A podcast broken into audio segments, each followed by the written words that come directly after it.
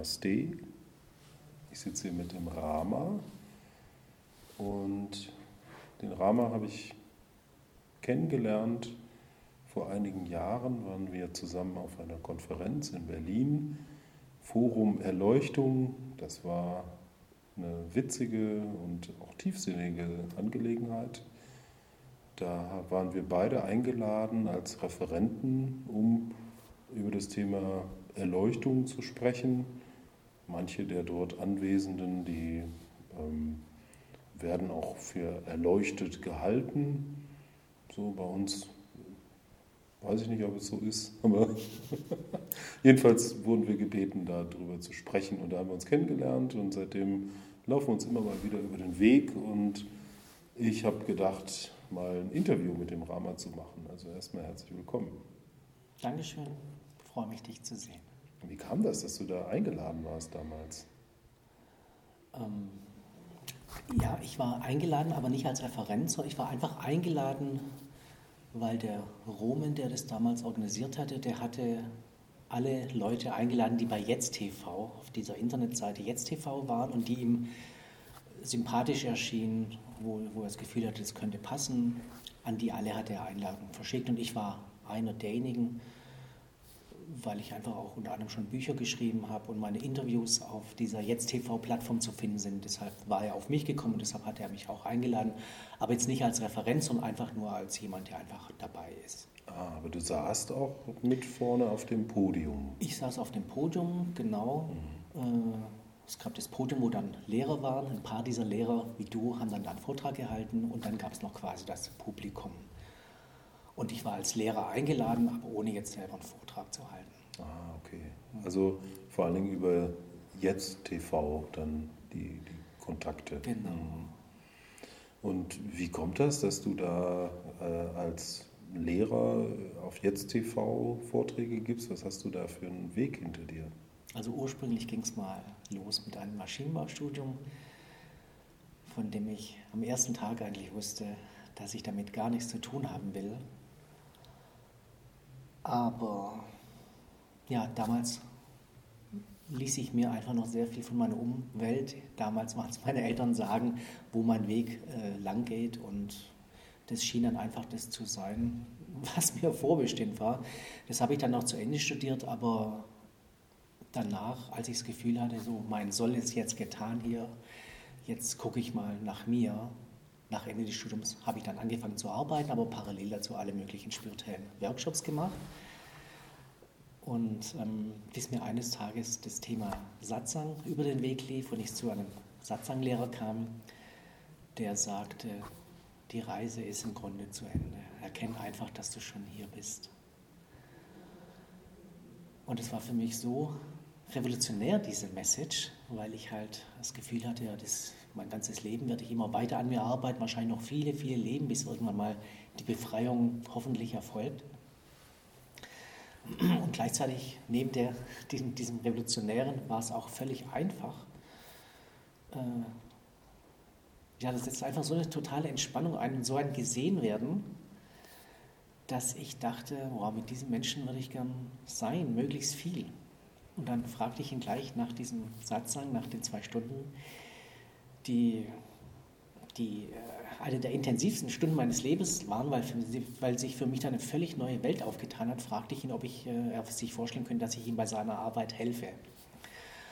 Und dann meinte er nach zwei, drei Sekunden des Blickkontakts, das könnte er sich vorstellen.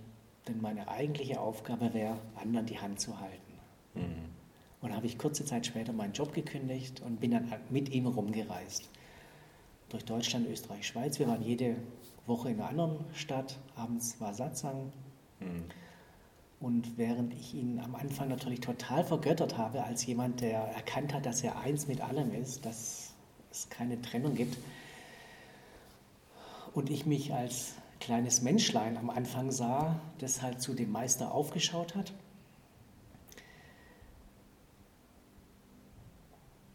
ist im Verlauf dieser vier Jahre ähm, mehr und mehr dazu gekommen, dass ich die Liebe und den Frieden, den ich bei ihm sah, mehr und mehr in mir selber entdeckt habe. bis wir uns am Ende eigentlich dann immer so auf Augenhöhe begegnet sind und dieses Meister-Schüler-Spiel dann irgendwie zu Ende war. Und er dann auch eines Tages meinte, er hätte das Gefühl, es ist Zeit, Abschied zu nehmen in Liebe. Und es war, war eine, also eine sehr, sehr schöne Zeit. Und die Bücher, die ich dann, äh, von denen ich vorhin sprach, die schrieb ich kurz danach, als ich nach Monaten des alleine Rumreisens mal wieder in einem Satzang war und äh, einfach mal schauen wollte, wie läuft es jetzt, weil ich war vier Jahre lang der Dolmetscher gewesen. Und nach vier Jahren, ähm, wie gesagt, war ich dann ein paar Monate nicht mehr mit ihm am Rumreisen, sondern war dann mal wieder im Satzang, saß hinten drin und sah, wie die Leute zu ihm vorgingen. Manche ihn total vergötternd, so wie ich am Anfang und andere ihm einfach so auf Augenhöhe von Buddha zu Buddha begegnet. Und dann dachte ich, eigentlich müsste ich ein Buch schreiben über diese vier Jahre, über diese eigentlich typische Schüler-Meister-Beziehung, die in der Regel damit beginnt, dass der Schüler den Meister total vergöttert und ihm zu Füßen ist, bis er mehr und mehr erkennt, dass da nicht wirklich irgendeine Trennung zwischen ihm und dem Meister ist. Und dann schrieb ich dieses Buch und über dieses Buch kam ich dann eigentlich ähm, ja, kam ich plötzlich selber, fand ich mich selber in so einer Lehrerrolle wieder, dass mir selber dann, als das Buch auf den Markt kam, Fragen gestellt wurden, die sonst, oder die ich halt früher dem Meister gestellt hatte, bekam ich plötzlich selber gestellt. Und dann kam der Devasito von der Jetzt-TV-Plattform mal auf mich zu und interviewte mich. Und dann gab es diese Interviews. Da gab es dann sehr schöne Reaktionen, wo ich dann wieder Mails bekommen habe. Und dann kam mir der Impuls auf, ich organisiere einfach mal ein Wochenende wo ich die ganzen Leute kennenlerne und wir uns alle kennenlernen, ohne Meister, ohne Schüler. Wir kommen einfach zusammen und sind einfach miteinander. Hm. Und das war dann auch sehr schön. Das habe ich dann eine Zeit lang gemacht. Bis ich das dann irgendwie ausvibriert hatte und ich ein paar Jahre lang als Flugkurier gearbeitet habe, wieder einen ganz äh, nicht spirituellen Bereich, wie du ja auch einige Jahre, glaube ich, als Koch hattest hm. äh, so aus deiner Yoga-Seminarhausleiter-Tätigkeit rausgingst. Ja, es ist gut, sich auch mal wieder zu erden, so richtig und wieder ganz im weltlichen Leben auch anzukommen. Ne? Und, und zu sehen, dass da nicht wirklich irgendein Unterschied ist. Mhm. So ging es mir. Ich fand es auch sehr schön. Und dieser Lehrer, das war ja der Samapan. Ne? Richtig, ne? genau. Ähm, der Samapan gilt ja als einer der in Deutschland bekanntesten Satsang-Lehrer, Satsang-Szene. Ja, das ist, äh, wird auch als Neo-Advaita bezeichnet. Also was da passiert ist, dass die Schüler und Schüler äh, von, von Ramana Maharshi, ne, die sich so in dieser Traditionsfolge sehen, dass die letztlich den, den Weg den das Yoga beschreibt oder das Jnana-Yoga oder das Advaita Vedanta, dass das sozusagen komprimiert wird auf das ganz Wesentliche oder auf das Ziel, nämlich, wie du das gerade gesagt hast, du bist bereits am Ziel, du bist bereits angekommen, ja, erkenne, mach die Augen auf und sei das universelle Selbst. Und aus meiner eher traditionellen Yoga-Sicht ist ein Kritikpunkt, ja, und zwar, dass das Neo-Advaita eben nicht so einen konkreten Weg aufzeigt, sondern sozusagen das Pferd von hinten aufzäumt und sagt, du bist schon am Ziel. Würde ich gerne von dir mal was darüber hören, wie du das siehst, ob, ähm, ob das ausreicht für die Leute, die da so hinkommen oder ob es nicht manchmal doch an einem konkreten beschriebenen Weg da fehlt.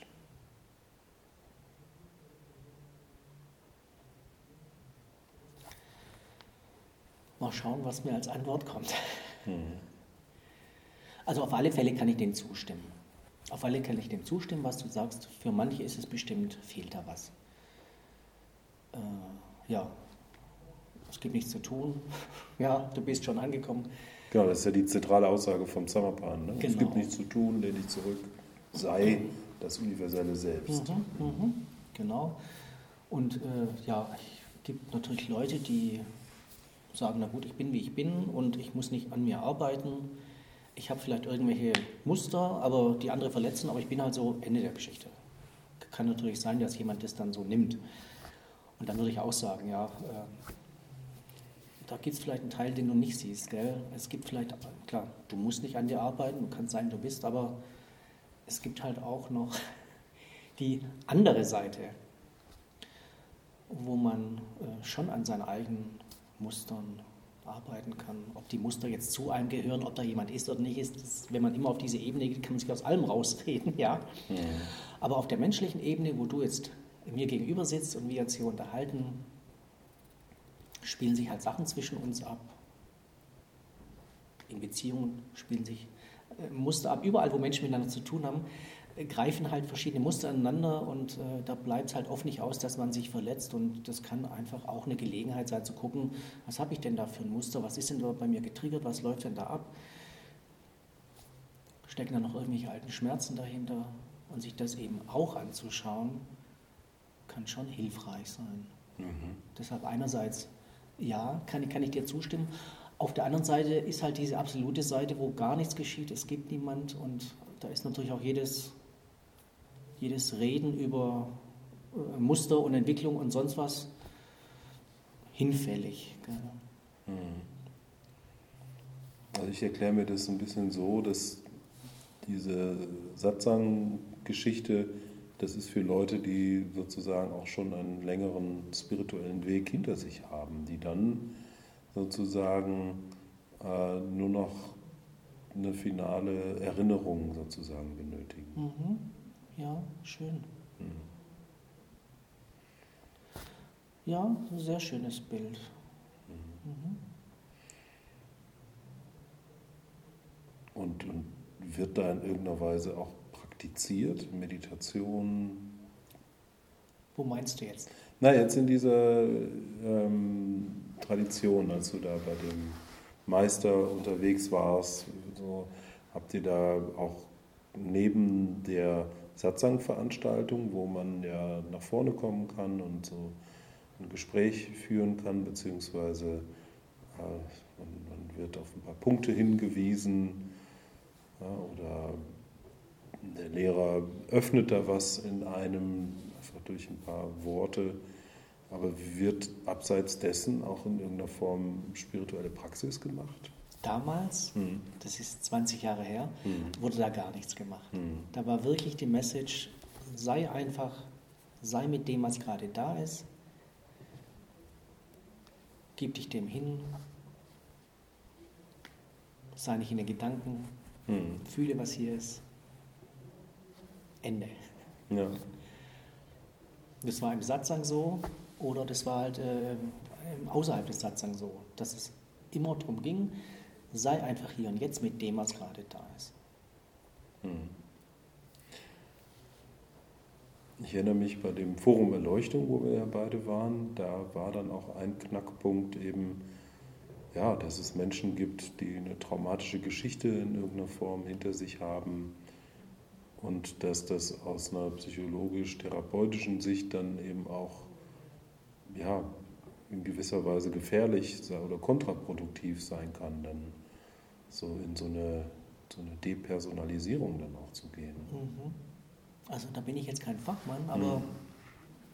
da mag schon was dran sein. Mhm. mhm. Uns geht es ja letztlich um Depersonalisierung. Und ich hatte mal in einem Seminar einen, einen Psychologen und dem wurde dann klar, dass seine Patienten unter Depersonalisierung leiden, weil sie den Hintergrund nicht haben, Aha.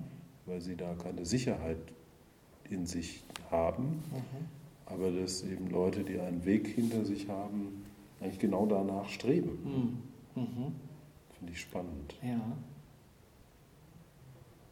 Und die, die danach streben, die sind dann im Frieden mit dem Zustand der Depersonalisierung. Und die Patienten von dem Psychologen offensichtlich nicht. Wahrscheinlich, weil sie gar nicht wussten, was ist los. Vor allen Dingen war da halt der Verstand, der sagte, hier stimmt irgendwas nicht, ich bin anders. Und dann äh, ist dann natürlich kein Frieden, dann ist da Leid. Mhm. Mhm.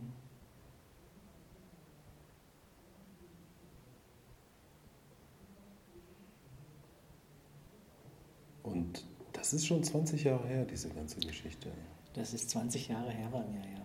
Und, und was hat, hast du danach, also du hast dann die Interviews gemacht und dann ab und zu mal ähm, als Lehrer auch irgendwo aufgetreten oder was hast du da so gemacht? Ja, also in meinem regulären Leben, sage ich mal, mhm. habe ich als Flugkurier gearbeitet über zehn Jahre, eigentlich 14 Jahre, ja. Und bin in der ganzen Welt umhergeflogen und habe wichtige Dokumente und Ersatzteile überbracht. Das habe ich ein-, zweimal im Monat gemacht und ansonsten habe ich einfach gechillt ja, und hier und da Wochenenden gegeben, wobei ich mich ähm, in dieser Lehrerrolle immer so ein bisschen unsicher gefühlt habe, weil ich, wenn ich jetzt in so einer Veranstaltung sitze und vorne sitze, und mich umschaue, dann sehe ich einfach so viel Freude und Liebe und Frieden in den Augen der Menschen, die mir gegenüber sitzen, dass da bei mir überhaupt kein Impuls ist, irgendwas zu sagen. Da sehe ich, dass jeder angekommen ist und äh, dann ist es bei mir oft einfach sehr still. Also ähm, ich sprach vorhin von diesen Wochenenden, die ich auch eine Zeit lang gemacht habe ähm, habe dann aber gemerkt, ja, das ist irgendwie noch nicht so das Format, wo ich mich ganz zu Hause fühle.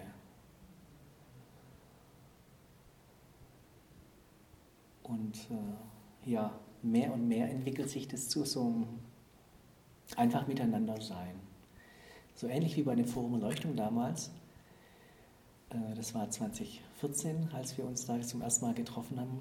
Ich habe in späteren Jahren dann ein bisschen war sehr im Austausch mit der Person, die das organisiert hat und habe eigentlich immer dafür plädiert, noch weniger Struktur zu machen. Es gab da keinen Moderator, aber es gab eben diese Vorträge, von denen du auch eingehalten hast. Ja, so Initiativ Initiativvorträge, die dann einfach so ein Thema in den Raum geben. Ne? Genau. Wurde geguckt, was passiert. Genau. Und ich fand dieser Raum, der sich da einfach auftat, dass im Grunde alles passieren kann, hm äh, es passiert ja auch alles Mögliche, dass Leute auf die Bühne kamen, es wurde rumgeschrien, weil bei den Leuten irgendwelche Aggressionen hochkamen zum Teil. Also ich fand es unheimlich spannend, dieser Raum, der sich auftat. Und ähm, das ist das, was ich an meinen, meinen äh, Veranstaltungen auch äh, mehr und mehr beobachte und auch als Rückmeldung bekomme. Ähm, dadurch, dass ich jetzt nicht als der große Lehrer auftrete, der hier die Weisheit groß verbreitet und jedem sagt, wo es lang geht, sondern eigentlich eher da bin und halt auch eher still bin, tut sich dann oft ein Raum auf, den die Leute unheimlich äh, ja, erlebbar äh, äh, mir sagen, das ist unglaublich, was sich da für ein Raum auftut. Das ist so das, was ich ähm, immer oder oft an Rückmeldung bekomme und ähm, insofern denke, ja, vielleicht sollte ich selber mal wieder solche Wochenenden anbieten, wo wirklich äh, von Anfang an ganz klar ist, es geht hier wirklich um ein Miteinander sein und gemeinsam gucken, was passiert hier, ohne dass einer ist, der sagt, wo es lang geht oder einer, der auftritt als jetzt hier der Lehrer. Mhm. Und ihr sitzt dann einfach im Kreis und dann mal. Ja. In einer kleinen Gruppe, ja, sitzen wir im Kreis, wenn es möglich ist, und dann gucken wir, was passiert. Und einer sagt zum Beispiel, ich fühle mich hier unwohl und dann gucken wir, was passiert. Genau. vielleicht hat jemand den Impuls, was drauf zu sagen, vielleicht habe ich den Impuls, was drauf zu sagen. Hm. Und dann ist das so ein heilsamer Raum, wo einfach alles sein darf. Wo alles sein darf und mhm das Vertrauen da ist, dass das Richtige geschieht. Das heißt, wenn irgendjemand den Impuls hat, was zu sagen, dann ist genau das, was geschehen soll. Wenn dann irgendeine Antwort kommt, ist die Antwort genau das, was der hören soll, was wir alle hören sollen, was ich hören soll auch. Und wenn dann bei mir wieder ein Impuls kommt, was zu sagen, dann ist es das. Ja. Und im Prinzip ist es so, dass du quasi jeden als Lehrer oder als Erwachten betrachtest und jeder ja, hat Impulse, was zu sagen oder nichts zu sagen. Und dann kann da ein gemeinsames Feld kreiert werden. Genau. Und oft ist es auch wirklich über weite Strecken still einfach. Dass man sich vielleicht einfach nur an der Hand hält.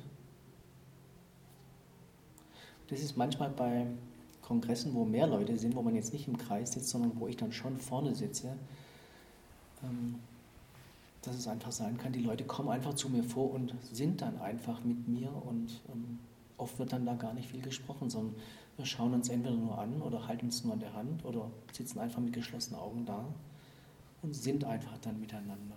Mhm. Mhm. Schön. Ja, fühlt sich für mich auch schön an. Ich habe gemerkt, wenn ich so vorne sitze und jetzt ist so die Erwartung im Raum, dass der Rama jetzt irgendwas Schlaues sagt, versetzt es mein System immer in Stress, mhm. weil ich eigentlich gar nicht so viel sagen möchte, sondern mehr so einfach genießen möchte, diesen Anblick, den ich dann da habe, in diese schönen Augenpaare zu schauen. Und da bekommt mich einfach so ein Frieden und eine Stille, dass da, dass da einfach kein Impuls was zu sagen. Ja. Und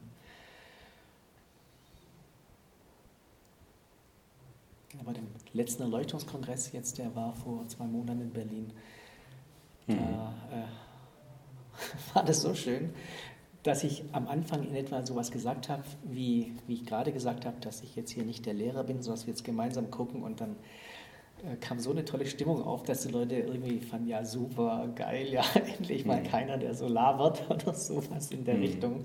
Und dann hatten wir da gemeinsam so einen Spaß zusammen. Weil ich habe gemerkt, das kommt auch alles bei den Leuten an. Also das, äh, die wussten genau, wovon ich rede. Da war jetzt keiner, der, der mhm. sagte, ja, ich bin jetzt hierher gekommen, ich will jetzt hier irgendwas hören. Sondern das, meine, meine Worte oder mein, mein Sein, das fiel da einfach total auf fruchtbaren Boden. Ja. Und diese ganze Meister, Schüler oder Lehrer, Vortragender, Zuhörer, sonst was, äh, Rollengeschichte, die war innerhalb der ersten 60 Sekunden dann irgendwie gegessen. Und dann habe ich gesagt, gut, und jetzt gucken wir einfach gemeinsam, was jetzt hier passieren möchte. Es war einfach wunderschön. Mhm. Ja, ich glaube, die Leute müssen da bereit für sein. Ne? Also, Auf alle Fälle. Mhm. Was ist mit Leuten, die da nicht bereit für sind? Darüber zerbreche ich mir eigentlich nicht den Kopf. Okay, das ist gut. Ähm, weil eigentlich mache ich die Erfahrung, die Leute, die zu mir kommen, die sind in der Regel bereit. Mhm. Mhm. Jemand anderes fühlt sich vielleicht dann schon so gar nicht so angezogen. Ich habe aber auch gar kein Problem mit, wenn ich jetzt auf Familienfeiern zum Beispiel jetzt mit Leuten zu tun habe, die damit gar nichts anfangen können, die mir aber trotzdem Fragen stellen, weil sie merken, irgendwie, der Rama ist irgendwie so, so eine positive Vibration, irgendwie, was, was, was ist denn da? Dann habe ich da auch kein Ding, jetzt auf der Ebene zu antworten und dann, das, das, da fließt es dann relativ easy auch. Mhm sodass die damit was anfangen können mit den Antworten. Ja. Es ist auch, was mir sehr viel Freude bereitet, so mich auf mein gegen, jeweiliges Gegenüber einzutun. Ähm, nachdem ich, äh, wie gesagt, über, über zehn Jahre als Flugkurier gearbeitet habe, berate ich jetzt äh, Leute, die statt einer Badewanne eine Dusche wollen. Ja, das hat sich auch, äh, genauso wie der Kurierjob, der, der, das hatte sich so aus einer Connection ergeben. Und ähm, mit den Bädern liegt es genauso. Da habe ich eine Freundin, die im Yoga-Zentrum äh, gelebt hat, beim Umzug geholfen und habe dadurch ihren Freund kennengelernt. Und mich mit dem super verstanden und äh, habe den gefragt, äh, aus einem spontanen Impuls heraus, was er denn beruflich macht, weil da wäre so eine schöne Schwingung zwischen uns, ob wir nicht vielleicht was zusammen machen wollen. Und dann sagte er, ja, er hat sich spezialisiert auf den Umbau Wanne zu duschen. Und ähm, er, bevor es zu so einem Umbau kommt, äh, geht jemand zu den Leuten und berät die. Schaut sich das Bad an.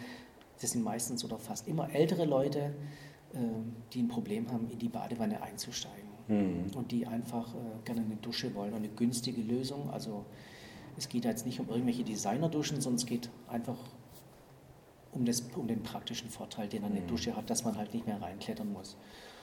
Und bevor es zu so einem Umbau kommt, ähm, geht jemand von der Firma hin und berät die, was es halt da für Möglichkeiten gibt und Materialien und verschiedene Duschkabinen. Und äh, das ist das, was ich mache. Also ich habe mit dem Umbau jetzt selber nichts zu tun. Handwerklich merke ich, hätte ich jetzt da nicht so die Resonanz. Aber du gehst hin und plauderst mit den Leuten. Genau, ich plaudere mit den Leuten und deshalb habe ich jetzt auch diesen kleinen Exkurs gemacht zu meiner jetzigen Tätigkeit. Mhm. Ähm, dass mir es einfach viel Freude bereitet, auf mich auf die unterschiedlichsten Leute einzustellen. Cool, das ist ein tolles Trainingsfeld. Ne? Das ist wunderschön. Mhm. Manchmal sind die Leute eher traurig, dann bin ich halt auch da eher. Und du nimmst dir dann auch Zeit, um mit denen quasi, auch wenn es gefragt ist, so persönliche Gespräche zu führen. Ja, genau. Oh, toll. das so unterscheidet mich auch ein bisschen von den anderen, die diesen Job machen, ja. die, glaube ich, halt einen Termin nach dem anderen runterreißen. Und bei mir ist eigentlich eher so die menschliche Begegnung im Vordergrund. Und ich nehme mir einfach so viel Zeit, wie es braucht. Und manchmal ja. bin ich zwei Stunden bei denen und äh, ja, ich werde auch manchmal noch zum Essen eingeladen. Dann sitzen wir mhm. zusammen, trinken Kaffee. so, ja. Das heißt, du hast eine viel höhere Quote dann dadurch wahrscheinlich auch als die anderen, aber es braucht halt mehr Zeit einfach. Also ich mache. Ähm, also ich weiß nicht, ich weiß, das Einzige, was ich von den anderen weiß, mhm. ist, dass ähm, ja, der Geschäftsführer mit seiner Frau mal zusammensaß und gerätselt hat, wie der Rama das macht, dass er so eine wahnsinnig super Abschlussquote hat. Mhm. Weil diese Beratung ist unverbindlich für die Leute. Mhm. Äh, die können, das, die können das dann danach, äh, die kriegen dann ein Angebot zugeschickt, unverbindlich, und können sich dann entscheiden, mache ich es oder mache ich es nicht. Mhm. Und da habe ich mal so hintenrum als Rückmeldung bekommen, dass meine Quote unglaublich gut sein muss. Schön. Ja, was vielleicht damit zu tun hat, dass ich, dass ich einfach mich je, auf jeden total einlasse. Gell? Und keinerlei Zeitdruck, keinerlei Verkaufsdruck. Mir ist es im Grunde egal, ob die das machen oder nicht. So, ich berate die einfach bestmöglich, wie das, und ich sage auch hier, das würde ich jetzt nicht machen, das ist nicht unbedingt nötig, aber das wäre sinnvoll. Ich sage denen einfach 100% ehrlich, ähm, was, mhm. was für sie die optimale Lösung wäre ohne, ohne da irgendeinen Druck. Ja, und dann kommen die manchmal und oh, meine Enkeltochter und. Dann höre ich mir das ich. an, mhm. genau. Also eigentlich geht es da ganz viel um Liebe fließen lassen mhm. für mich. Ich kriege diese Adressen per E-Mail zugeschickt und dann mache ich einen Termin aus und fahre dann dahin. Mhm. Und äh, ja, wenn die Haustür aufgeht, gell, dann kriegen die erstmal so energetisch eine Liebesflash. Gell, die werden erstmal so kurz mit Liebe geflutet und dann gehen wir rein. Und dann entspinnt sich da ein ganz schöner Liebestanz eigentlich. Mhm. Da wird über nichts Spirituelles geredet und trotzdem fließt da einfach ganz viel Liebe. Toll. Und das Schöne ist, wenn ich dann nach einer Stunde oder zwei Stunden wieder rausgehe, habe ich das Gefühl, das Leben dieser Menschen ist jetzt ein bisschen leichter. Mhm. Also im Grunde sehe ich mich da gewisserweise als Heiler, mhm. der da so rumreißt. Diese Bäder sind eigentlich nur die Ausrede, dass ja. ich halt diese Leute besuche. Ja. Aber eigentlich geschieht da ganz viel, ganz viel auf energetischer Heilungsebene und so. Und das ist das, was mir unheimlich viel Freude bereitet. Das ist wirklich toll. Das ist eine schöne Mission. Mhm. Und damit kannst du zufriedenstellend deinen Lebensunterhalt gestalten. Ja, ganz, ganz schön. Ja. Und mein Aufmaßgebiet, ich habe seit 20 Jahren keine eigene Wohnung. Mhm. Also ich hatte ja gesagt, als ich vor 20 Jahren dann mit dem Sammerpan rumgereist bin, hatte ich meine Wohnung gekündigt, weil ich mit ihm ja ständig woanders war. Und mhm bis zum heutigen Tag habe ich keine eigene Wohnung, sondern reise immer in der Gegend rum. Und deshalb bin ich halt auch für die Firma flexibel einsetzbar. Und habe mal, äh, ich hatte Berlin Aufmaßgebiet, äh, München, also Aufmaßgebiet heißt Postleitzahlgebiet, aus dem ich dann die, für mhm. die Aufmaße zuständig bin. Und ja. deshalb pendle ich eigentlich in ganz Deutschland kreuz und quer durch die Lande, ja. wohne in Hotels, aber oft auch bei Freunden und ja, habe in der Hinsicht ein sehr erfülltes Leben mit vielen Begegnungen, wo wirklich es immer so um diesen Liebesfluss eigentlich geht. Mhm. Und eigentlich, wenn ich es genau überlege, ist mein ganzes Leben eigentlich, ein, ein Tanz in Liebe und ein Tanz der Liebe. Ja, schön. Ja, es ist wirklich wunderschön. Ja, das hört sich wirklich toll an. Als du mir das erste Mal erzählt hattest, dachte ich so, okay, verkauft jetzt also Duschwannen aber so wie du das sagst jetzt, klingt das fantastisch. Ne? Ja. Also, du kannst da wirklich was mit bewegen, sozusagen bei jedem Menschen, dem du da begegnest. Und ich mache mir meine Termine eben so, dass ich ganz viel Zeit habe. Einmal für den Termin und zum anderen noch irgendwas in der Gegend zu machen. Wenn ich jetzt zum Beispiel in Kiel oder in Lübeck oder sonst wo bin, dann kann ich halt danach noch ein, zwei Stunden ins Meer springen. Mhm. Also ich arbeite nur ein paar Tage im Monat. Das lässt sich eigentlich fast an einer Hand abzählen. Mhm. Und den Rest der Zeit bin ich einfach, gell? Bin ich mit Freunden, bin ich irgendwo und genieße das Sein. Und ja, an diesen Wochenenden, die ich hin und wieder organisiere, teile ich einfach dieses entspannte Miteinander sein.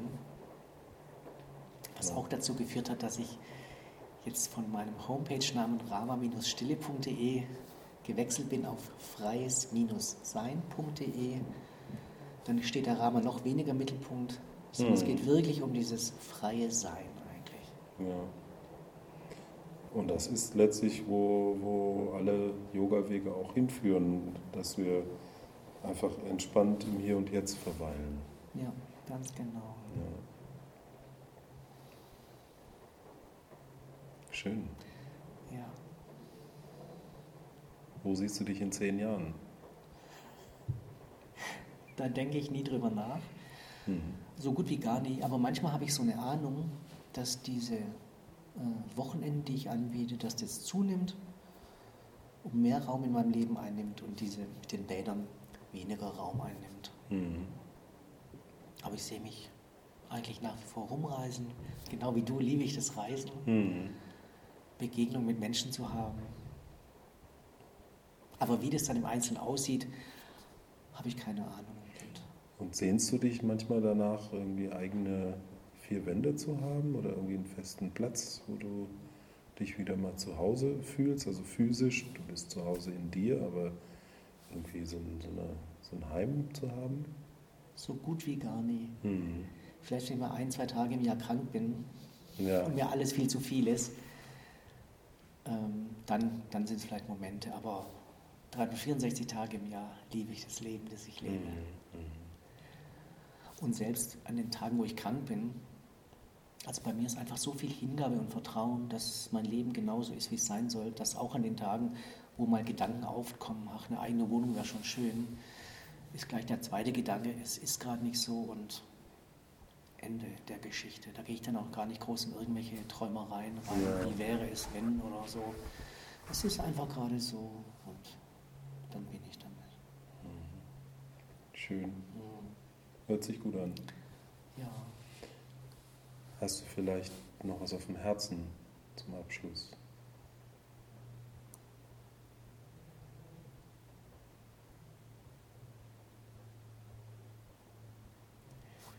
Wenn ich dich anschaue, Narada, gell, da kommen mir die Tränen. Ja, echt. Es ist einfach so schön. Ich liebe es einfach so von Herz zu Herz Menschen zu begegnen. Und ja, dass wir uns jetzt hier begegnen, ist Mhm. ein Geschenk. Schön, das berührt mich auch.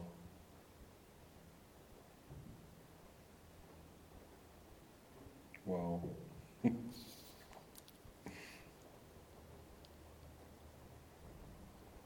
Dankeschön Ja, danke dir. schöne Begegnung.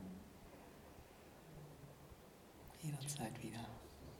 Mich jetzt auch sehr inspiriert, irgendwie mehr ins freie Sein auch zu kommen.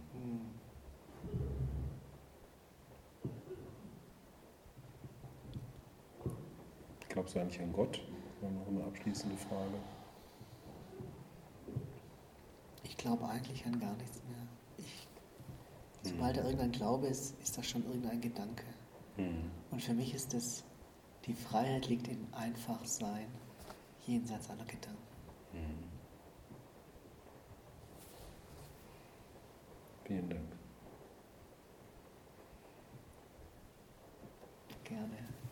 Gott segne dich. Mm.